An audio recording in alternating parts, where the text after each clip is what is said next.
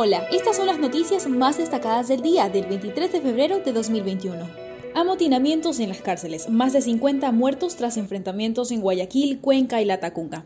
La situación es crítica, dice el comandante de la institución armada, quien indicó que ha duplicado el número de uniformados para atender la emergencia. Entrevista con Andrés Arauz. El candidato a la presidencia asegura que el salario básico no se podrá subir a corto plazo.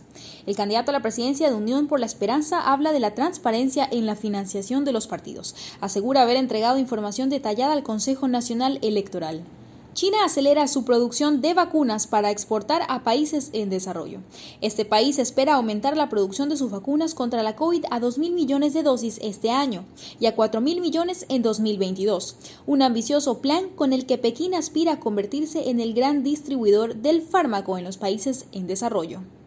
En deportes, la lectura del juego, la virtud de Damián Díaz. El llamado del Quitus al microciclo de la selección ecuatoriana de fútbol abrió un debate sobre su verdadero aporte.